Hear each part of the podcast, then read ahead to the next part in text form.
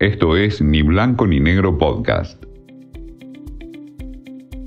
Así estamos, por Néstor Clausero conocimos que finalmente se lanza un nuevo portal de noticias que tiene a una escuela firme como es la española de eldiario.es. Eldiario.es es un diario digital que en España con sectores de izquierda ha logrado muy buenos resultados en los últimos años, no tiene mucho tiempo, pero obtuvo una gran cantidad de adhesión y con un sistema prepago logran financiarse con investigaciones importantes. Con un perfil de izquierda, dentro de lo que es incluso también la división política de aquel país, se ha posicionado muy bien y le ha ganado audiencias a los grandes diarios españoles. También con firmas, con periodistas, con colegas que vienen de las redacciones más importantes de aquella eh, nación. Lo cierto es que ahora el diario.es lanza una nueva eh, edición de su portal, pero con el diario.ar.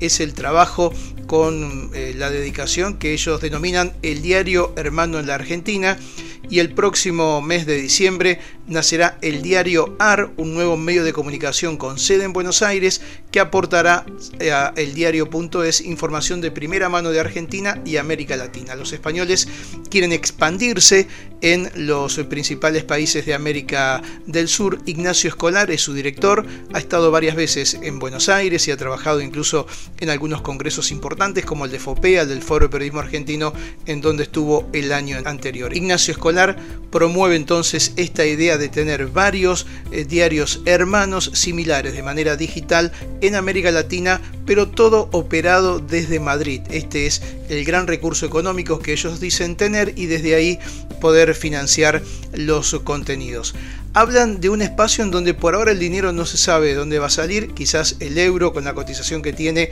permite y se ha llevado muchas firmas de los principales diarios de Buenos Aires, sobre todo que van a participar algunos periodistas de investigación y tendrán la posibilidad de participar allí. ¿Quiénes son algunos de los que están? Bueno, el director general será Marcelo Franco, editor general, Martín Sivak será el director periodística y Silvina Egui, directora de estrategia. Son todos periodistas muy conocidos en el ámbito de las redacciones de Buenos Aires. Suerte entonces para el diario.ar.